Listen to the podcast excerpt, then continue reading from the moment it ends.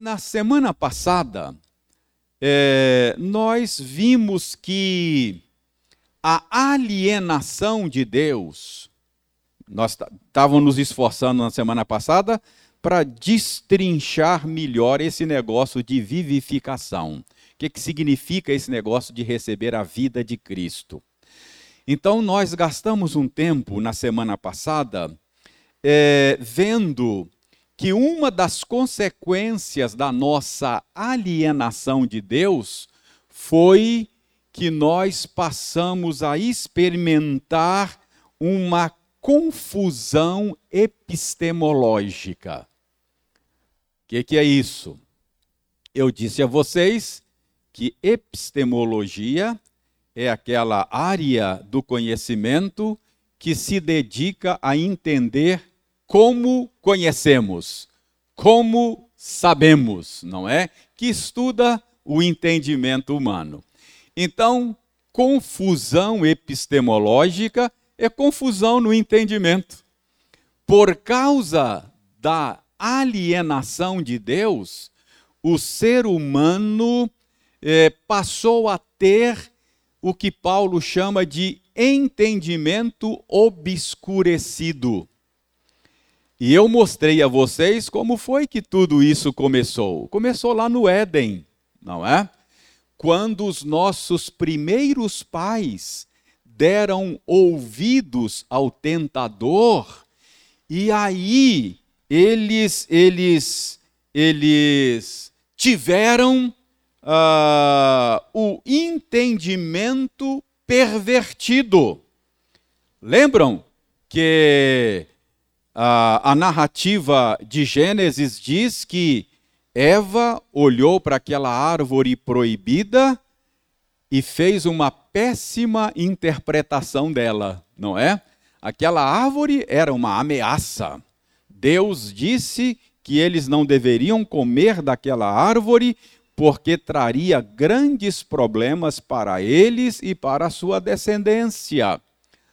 Mas Eva, de repente, por dar ouvido ao tentador, olhou para a árvore e a interpretou como uma árvore boa para dar entendimento, como algo desejável. Então a gente já percebe que ali começou a desorientação epistemológica do ser humano. Chamar o mal de bem. A Bíblia chama isso de estultice de loucura. Tudo isso começou por causa da alienação do ser humano de Deus. Ah, é por isso que Paulo vai dizer mais tarde, quando ele fala da condição de pecado nossa, ele fala: não há quem entenda, não há quem busque a Deus. O entendimento do ser humano ficou avariado. Há caminhos que aos olhos do homem parece direito, mas o final deles é caminho de morte.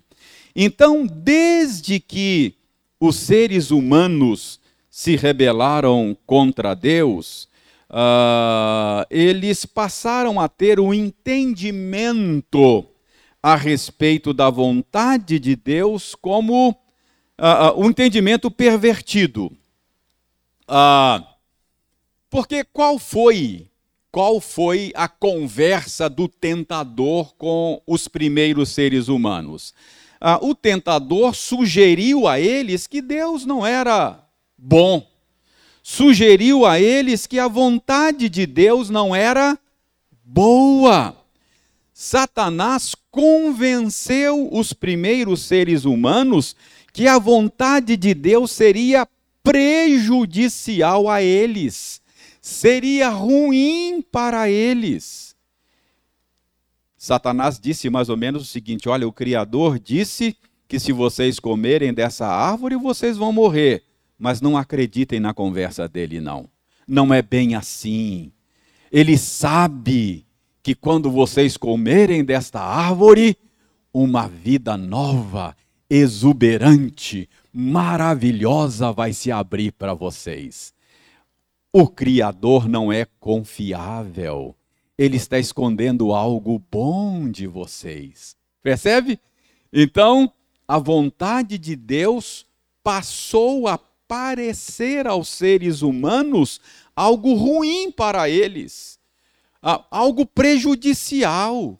Se eles dessem ouvidos ao Criador, eles sairiam perdendo. E desde então, os seres humanos passaram a ter um entendimento errado a respeito de Deus. Um entendimento errado a respeito da vontade de Deus. Desde então, os seres humanos passaram a ver Deus como inimigo. Qual é o pendor da carne? Inimizade contra Deus, diz Paulo. Ah, eles passaram a entender e a achar que Deus está contra eles. Então, a vontade de Deus para o homem natural, disse o apóstolo Paulo, ela é loucura. O homem natural não quer saber da vontade de Deus. O homem natural passou a ser contrário à vontade de Deus. Tudo isso nós vimos na semana passada.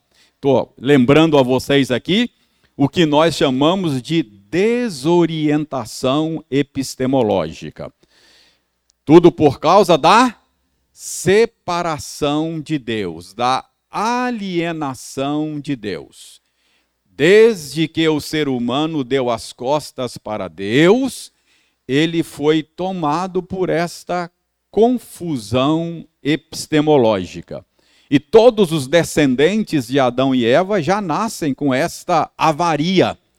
A sabedoria bíblica diz que a estultícia está ligada ao coração da criança desde o nascimento. Então, todos os seres humanos têm esse problema, traz consigo desde o berço. O que acontece quando nós somos unidos a Cristo? Nós vimos isso também. Ao sermos unidos a Cristo, nós vimos que nós passamos a ter um novo entendimento a respeito das coisas. E, e vimos lá em 1 Coríntios, capítulo 2, que Paulo chama isso de receber a mente de Cristo. Então, nós vimos que, ah, ao sermos unidos a Cristo pela fé, ao recebermos o Espírito de Cristo, nós recebemos também uma nova mente. Passamos a ter um novo entendimento das coisas passamos a perceber ah, de maneira diferente as coisas, inclusive a vontade de Deus. Então, tudo isso até aqui é recapitulação. Até agora, eu estou lembrando a vocês que o primeiro benefício da vivificação é uma nova mentalidade. É, é ter a mente de Cristo. Passamos agora a ver a realidade com os olhos de Cristo. Mas abra sua Bíblia em Romanos 12. Vamos ver o outro benefício da vivificação. O primeiro benefício da vivificação é ter um novo entendimento das coisas, a mente de Cristo. Agora, o segundo benefício da vivificação, vamos começar a ver a partir de Romanos 12, verso 2. Uh, ah, vejam bem, eu vou ler aqui o que diz Romanos 12, verso 2. E não vos conformeis com este século, mas transformai-vos pela renovação da vossa mente, para que experimenteis qual seja a boa, agradável e perfeita vontade de Deus. Então, Notem bem, meus irmãos, o meu ponto aqui em Romanos 12, 2, é, o meu desejo aqui é mostrar para vocês a relação que esse versículo faz entre uma mente renovada e a apreciação da vontade de Deus. Qual, qual foi a consequência da desorientação epistemológica causada pelo pecado? A vontade de Deus passou a ser vista como uma coisa ruim. Não é isso que nós vimos ainda há pouco? Desde que os seres humanos deram ouvidos ao tentador, a vontade de Deus parecia a eles algo prejudicial. E a desobediência à vontade de Deus parecia a eles algo vantajoso. A árvore proibida parecia aos olhos de Eva algo desejável, algo bom, algo vantajoso. Então, a alienação de Deus resultou em desorientação epistemológica e uma interpretação errada da vontade de Deus. Agora a união com Cristo faz o caminho de volta. É o caminho de volta. Estando unidos a Cristo novamente, nós passamos a ter a mente de Cristo. A desorientação epistemológica é corrigida e eu passo a ter o entendimento correto das coisas. Lembram? O homem natural não entende as coisas do Espírito de Deus, lhe parecem loucura. Mas o homem espiritual julga entende todas as coisas. Então, por meio da nossa união com Cristo, temos a mente renovada, e Paulo diz aí que o resultado da mente renovada é o quê? Para que experimenteis qual seja boa, agradável e perfeita vontade de Deus. Então, o resultado da renovação da mente é o reconhecimento de que a vontade de Deus é boa, é agradável, é perfeita. O que, que acontece quando, pela união com Cristo, a nossa mente é renovada. Acontece que nós passamos a apreciar a vontade de Deus uh, de uma maneira que nós não fazíamos antes. Antes, quando nós olhávamos para a vontade de Deus, a sensação que a gente tinha era de que Deus era contra nós, de que Ele estava querendo nos prejudicar. Mas o problema não estava em Deus, o problema não estava na vontade de Deus, o problema estava na nossa desorientação epistemológica. Uma vez que, o, pela graça de Deus, por meio da nossa união com Cristo, nós passamos a ter a mente de Cristo, agora nós olhamos para a vontade de Deus e a vemos como uma coisa boa, desejável e aí eu percebo que, de fato, a vontade de Deus é expressão do amor dele por mim. Quando Deus diz faça assim, não faça assado, é porque ele me ama e quer o melhor para mim. Deus não é um inimigo, ele é um aliado. Ele quer o meu bem. Ah, aí com essa mente renovada, a lei do Senhor passa a ser o nosso prazer. Quanto amo a tua lei. Ela, ela é doce ao meu paladar. Ela é preciosa para mim, vale muito mais do que ouro depurado. Então a vontade de Deus passa a ser algo que nós apreciamos. Eu poderia chamar isso de quê?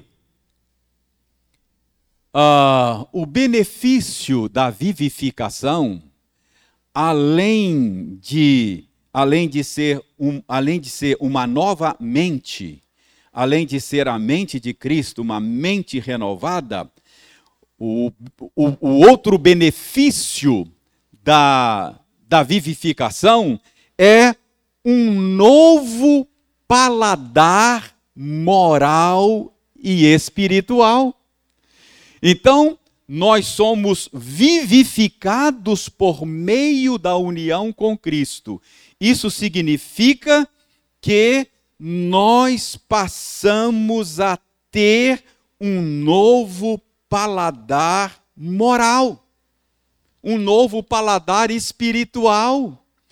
Nós passamos a apreciar coisas que antes não apreciávamos. E nós passamos a detestar coisas que antes apreciávamos. Então houve uma mudança no nosso paladar, como consequência da nossa união com Cristo. É por isso que eu disse em um dos estudos anteriores que a justificação sem a vivificação seria anistia de um criminoso para continuar cometendo crimes. Se Deus apenas nos justificasse, dizendo não há mais condenação, e não nos vivificasse, a justificação seria apenas uma anistia para continuar pecando. Mas eu disse que a nossa salvação é um combo. Não vem só justificação, vem também vivificação. Aqueles que são justificados, eles são também vivificados. Deus não apenas trata da culpa, mas ele trata da corrupção do pecado. Ele elimina a culpa, mas ele muda a mentalidade e o paladar, a fim de que aqueles que foram justificados passem a ter prazer na lei do Senhor. Então, há uma mudança de mentalidade e há uma mudança de paladar. Por isso é que aqueles que são justificados são também santificados. Deixe-me tentar esclarecer isso. Uh, imagine, imagine, é, é, eu costumo dizer que é mais ou menos o seguinte: você pega, você imagine você pegar aí um, um porquinho, porquinho, um leitãozinho aí, não é? aí você dá um banhozinho no leitãozinho e, e, e tal, e, passa perfume francês nele, ele fica cheirosinho, ah, põe até uma gravatinha borboleta nele assim para enfeitar e tal, fica uma gracinha, não é? Limpinho, cheirosinho. Mas se você soltar o porquinho lá no terreiro e se tiver lá um lamaçal no terreiro, o que, que o porquinho vai fazer? vai se lambuzar, não é? Porque ele continua sendo porco, tendo prazer na lama, não é? Imagine que se você tivesse alguma tecnologia, algum tipo de recurso que pudesse mudar a natureza do porquinho. É? mudar o paladar dele e ele deixasse de gostar de lama. Aí você poderia soltar que a tendência dele seria não se lambuzar. E se se lambuzasse, ele ia se sentir desconfortável, porque a natureza dele foi trocada. Entendeu? Então é mais ou menos isso que acontece com aqueles que são unidos a Cristo. Não apenas a justificação, eles não precisam carregar mais sentimento de culpa, vergonha e medo, mas há também vivificação. Eles recebem um novo entendimento, passam a encarar a vontade de Deus como uma coisa boa, preciosa, agradável e passam a ter um novo paladar, não é? Porque preste bem atenção, a, a conclusão disso é que esta pessoa vivificada pela união com Cristo, a tendência é viver em novidade de vida. Porque, preste bem atenção, quando alguém escolhe o mal, ele escolhe o mal não como mal. Sempre que alguém escolhe o mal, escolhe porque acha que é bom é vantajoso. Todo mundo que escolhe o mal, escolhe o mal porque lhe parece bom. Não é? Então, veja bem, quando Eva escolheu comer o fruto proibido, ela comeu achando que estava fazendo uma péssima escolha? Não.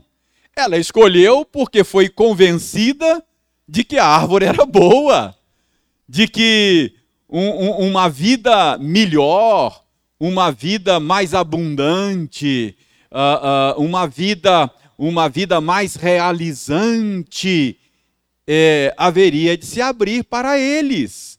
Então, quando ela escolheu comer aquele fruto, ela escolheu certa de que estava fazendo uma boa escolha. Então, Uh, veja bem, ela escolheu porque lhe pareceu bom e lhe pareceu vantajoso. Tendo agora a mente de Cristo, percebendo que a vontade de Deus é boa, perfeita, agradável, essa pessoa vivificada pela união com Cristo haverá de fazer boas escolhas, por causa da nova mente que recebeu e por causa do novo paladar espiritual que recebeu. Você entende a dinâmica da nova vida? É, isso é a, a, a viver em novidade de vida. Ah, isso é vivificação. Isso é ser tirado da morte para a vida. Isso é ser nova criatura. É uma nova criação de Deus uh, por meio de Cristo Jesus. Não é isso que Paulo diz lá escrevendo aos Efésios, não é? Ele diz lá, porque somos feituras dele, criados em Cristo Jesus, para boas obras, para frutificar para ele. Criados em união com Cristo. Então eu sou criado novamente como nova criação em união com Cristo. Então, quando eu sou unido a Cristo, eu recebo uma nova mente e eu recebo um novo paladar. É isso que Paulo quer dizer quando ele diz que nós estávamos mortos nos nossos delitos e pecados e ele nos deu vida. Essa condição de desorientação epistemológica, essa condição de achar loucura a vontade de Deus, é que a Bíblia chama de morte. Uh, não é que nós estávamos inativos, nós estávamos ativos, agindo o tempo todo mas agindo debaixo de uma desorientação epistemológica e de uma, uma indisposição contra Deus e sua lei. Então, em relação a Deus, nós estávamos mortos, mas Ele nos deu vida em Cristo Jesus. O que, que Ele fez? Corrigiu a nossa desorientação epistemológica e mudou o nosso paladar espiritual. Ah, então é isso que nós chamamos de vivificação. Então, preste bem atenção.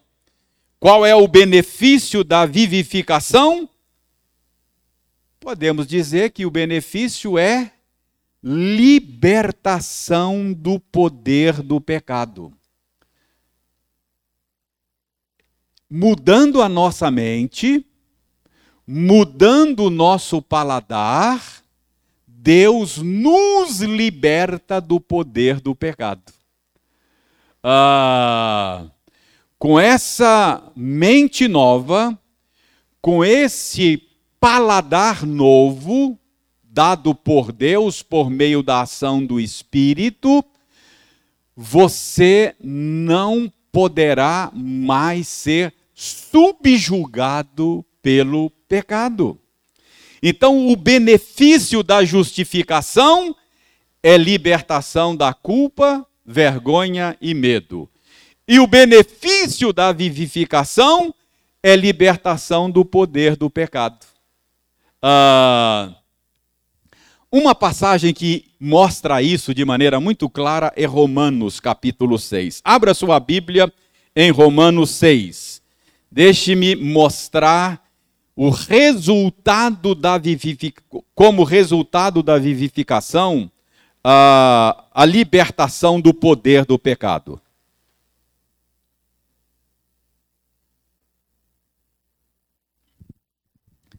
Veja bem, Romanos 6, abra aí. Uma passagem muito útil para entender esse benefício da vivificação, que é a libertação do poder do pecado. Ah, Romanos 6, 1. Observem aí a conjunção pois. Romanos 6, 1. Ah, essa conjunção pois significa que o que está sendo dito em Romanos 6 tem ligação com o que foi dito em Romanos, Romanos 5. Há uma conexão lógica entre Romanos 6 e Romanos 5. Qual é a lógica aí? Deixe-me mostrar a vocês para que vocês entendam o nosso ponto. Versos 20 e 21 de Romanos 5. Aí o que, que Paulo está dizendo em Romanos 5, 20 e 21? Paulo está dizendo que a, a, a lei e que o pecado é, exerceram um papel no plano de Deus que viabilizou a, viabilizou a, a, a manifestação mais abundante da graça de Deus. Onde abundou o pecado, superabundou a graça. O que Paulo está dizendo aí é que Deus usou o pecado para criar um cenário no qual a graça dele brilhou com maior exuberância. Então, ele encerra o capítulo 5 dizendo isso: olha, o pecado, Deus usou o pecado para mostrar com maior brilho a beleza da sua graça. Paulo faz essa afirmação. Bom, no capítulo 6, Paulo se adianta a corrigir um mal entendido que poderia ser levantado com base nessa afirmação dele. Porque o raciocínio é o seguinte: Paulo termina o capítulo 5 dizendo: o pecado ajudou a graça de Deus se manifestar com maior esplendor. Deus usou o pecado para manifestar com maior brilho a sua graça. Alguém poderia pegar essa afirmação e dizer, uai, Paulo, então o pecado beneficiou a manifestação da graça? Então, quanto mais eu pecar, melhor para a graça de Deus, não é? Então, é, é, é, eu vou viver pecando para que a graça de Deus manifeste a sua beleza de maneira mais exuberante. É isso que Paulo está corrigindo antecipadamente no capítulo 6. Então veja bem o capítulo 6 aí. Que diremos, pois? Paulo está tá levantando uma objeção que alguém poderia ter levantado. Que diremos, pois? Permaneceremos no pecado para que seja a graça mais abundante? Então, Paulo, Paulo está, está mostrando aí que uh, esse raciocínio poderia ser levantado. Mas ele vai mostrar que esse raciocínio é um absurdo. Qual é a resposta de Paulo? No verso 2 aí, ó. De modo nenhum. Então, Paulo está dizendo: de jeito nenhum. Você não pode concluir que deve pecar mais para favorecer a manifestação da graça de Deus. Paulo diz: de jeito nenhum. Agora, por que é que esse raciocínio é absurdo? Final do verso 2. Como viveremos ainda no pecado, nós, os que para ele morremos? Então, Paulo mostra que esse raciocínio é absurdo, não faz sentido. E por que é que não faz sentido? Verso 2 aí. Por que, que esse raciocínio não faz sentido? Por causa da nossa união com Cristo.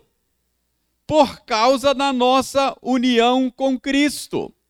Então veja bem, estando unidos com Cristo, nós morremos com Cristo, nós ressuscitamos com Ele.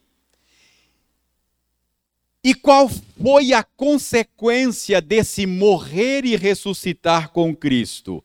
A consequência foi tudo que acabamos de ver hoje. Recebemos uma nova mente, não é? Recebemos um novo entendimento das coisas e agora a vontade de Deus nos é agradável, desejável, é, uh, temos um novo paladar espiritual, portanto é inadmissível concluir que alguém que está unido a Cristo vai viver pecando para possibilitar o brilho da graça de Deus. Você entendeu o ponto aqui? Como é que a união com Cristo resulta em novidade de vida? Está claro o ponto de Paulo aqui? Está claro para vocês? Tranquilo aí?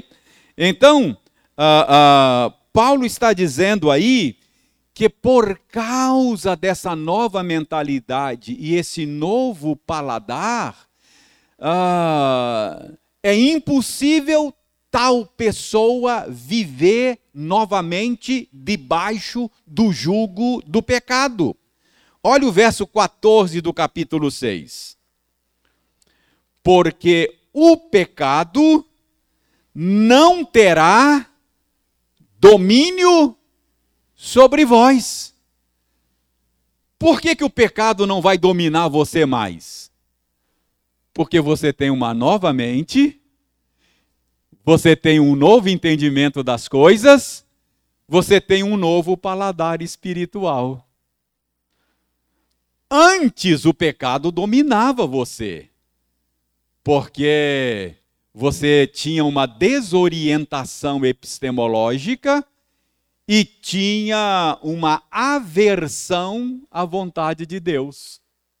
Mas agora, tendo uma nova mentalidade, e tendo um novo paladar, o pecado não mais poderá sujeitar você.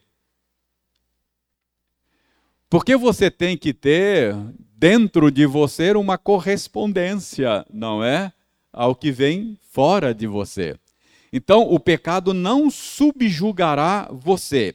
Então, qual é qual é o benefício da vivificação, benefício final? Libertação do poder do pecado. Entendeu? Essa libertação do poder do pecado passa por uma mente renovada e passa por um paladar novo. Entendeu a dinâmica da coisa? Antes de terminar, deixa eu deixar um ponto bem claro aqui. Eu estou dizendo que o benefício da vivificação é libertação do poder do pecado. Isso é, tem que ficar claro. Você não é liberto da presença do pecado. Você é liberto do poder dele. Entendeu? Você só será liberto da presença do pecado quando Cristo voltar. Enquanto isso, você vai ter que conviver com a presença dele. Você vai ter que sofrer o assédio dele. Você vai ter que enfrentar as pressões dele. Tudo isso vai fazer parte da sua experiência. O que não vai acontecer é que ele não vai dominar você mais. Você pode e vai pecar. Mas todas as vezes que você ceder, é porque você teve um problema de fé, é incredulidade. Você deixou de permanecer em Cristo naquele momento. Você permanece em Cristo pela fé. Lembra dos três elementos da fé? Saber, admitir e reagir. Então, fé é você sabe as verdades a respeito de Deus, respeito de Cristo, de você mesmo, ou seja, você sabe, eu fui unido a Cristo, eu morri com Cristo, já não sou eu mais quem vive, a vida de Cristo flui para mim. Eu sei, isso é informação, tem um elemento cognitivo, eu sei dessas coisas. Mas não basta saber, eu preciso admitir que isso é verdade. Não, eu, eu confio nisso. Eu não apenas sei, mas eu admito. Então a fé tem um elemento de informação, um elemento cognitivo, mas tem um elemento de confiança. Não, eu confio nisso, isso é verdade a meu respeito. Deus diz que é e eu confio na palavra dele. E eu preciso reagir, responder a isso, é, agir de acordo com esta verdade. Então tem um elemento de vontade envolvido. Então não apenas o meu intelecto, não apenas as minhas afeições, mas a minha vontade participam da experiência de fé. Então, fé é saber, admitir e reagir, não é? Então, se eu se eu sei, mas não reajo de acordo com esses fatos que eu sei, no fundo, no fundo, eu não admito a veracidade desses fatos, eu estou duvidando, não é? Então, o ponto aqui é o seguinte, que eu quero que fique claro e a gente volta a esse ponto para deixar isso mais claro. O benefício da vivificação é libertação do poder do pecado e não da presença do pecado. A, a vida cristã é, é, é, não, não, é, não é uma vida é, da qual as pressões do pecado, e muitas vezes nós cedemos a elas, e isso faz parte da vida cristã. O escritor de Hebreus diz que o pecado tenazmente nos assedia, não é? Mas o que, que eu preciso fazer? Lembrar que eu estou unido a Cristo, lembrar que de uma maneira misteriosa a vida de Cristo flui para mim e reagir com base nesses fatos. Eu sei, de mim mesmo, eu não tenho forças e poder para resistir ao pecado. Mas já não sou eu mais quem vive. Cristo vive em mim. Não é a minha força, não é o meu poder, é o poder de Cristo em mim. Mas às vezes eu duvido disso. E cedo. Foi o problema de incredulidade, não é? Quando isso acontece, como você tem um novo paladar e um novo entendimento, você é conduzido àquilo que a Bíblia chama de arrependimento. Causa desconforto, porque agora a sua natureza foi mudada, e você fala: Meu Deus, que tolo eu fui. Duvidei da tua palavra. Me perdoa, me ajuda a viver de acordo com aquilo que eu sou, não é? Me ajuda a viver na força que o Senhor supre. Então, qual é o benefício da vivificação? Libertação do poder do pecado. Quando nós esquecemos quem nós somos em Cristo, quando nós duvidamos, às vezes lembramos, mas não confiamos, deixamos de reagir de acordo com essa verdade, aí nós é, estamos pecando contra Deus. O nosso pecado é sempre incredulidade. Uh, é sempre incredulidade. É, mas essa é a dinâmica da nova vida.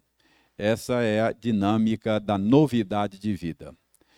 Alguma pergunta sobre vivificação pela união com Cristo? Está tranquilo isso aí? Tranquilo? Irmãos, que Deus nos ajude. Semana que vem a gente trabalha um pouco mais é, essa questão antes de passar para frente. A próxima, a próxima bênção que nós vamos ver é, da união com Cristo é adoção. Tá bom? Então, primeira bênção, justificação. Segunda, vivificação. Terceira, adoção. Mas antes de entrar em adoção, eu quero terminar de fechar na semana que vem alguma questão sobre a vivificação, a nossa incredulidade. Ok? Vamos ficar em pé? Vamos fazer oração, agradecer a Deus a bênção desse tempo juntos e pedir a Ele para tornar essas coisas vivas eh, e eficazes nos nossos corações. Senhor, muito obrigado pela oportunidade que nos dás de articularmos estas coisas, estas verdades, estas ideias, com base no que a Bíblia ensina para nós sobre a nossa união com Cristo.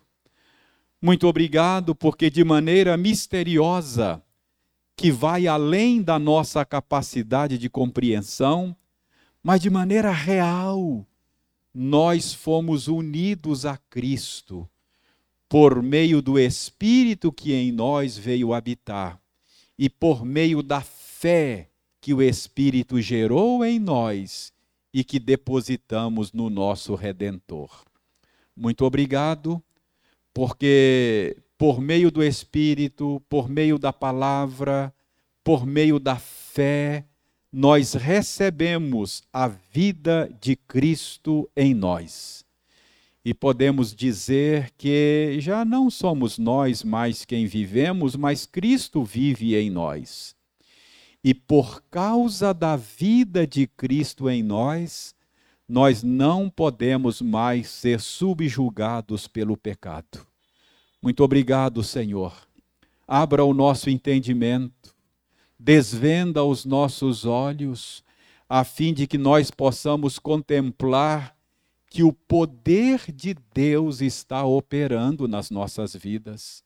O poder da ressurreição, aquele mesmo poder que tirou Jesus do túmulo nos tirou da morte para a vida e está operando em nós. Ó oh Deus, perdoa, porque às vezes nós nos esquecemos disso. Perdoa-nos, porque às vezes nós duvidamos disto. Perdoa-nos, porque ao nos esquecer e ao duvidar, nós cedemos às pressões do pecado. Tenha misericórdia de nós, Senhor, e ajuda-nos a vivermos em novidade de vida. Ajuda-nos a sermos na nossa vida aquilo que o Senhor fez de nós, novas criaturas. Muito obrigado. E obrigado porque nós que já estamos livres da condenação do pecado, nós que já estamos livres do poder do pecado, um dia estaremos também livres da presença dele. Ó oh Deus, ajuda-nos, enquanto isso não acontece, a vivermos de maneira vitoriosa neste mundo. Tudo nós podemos naquele que nos fortalece.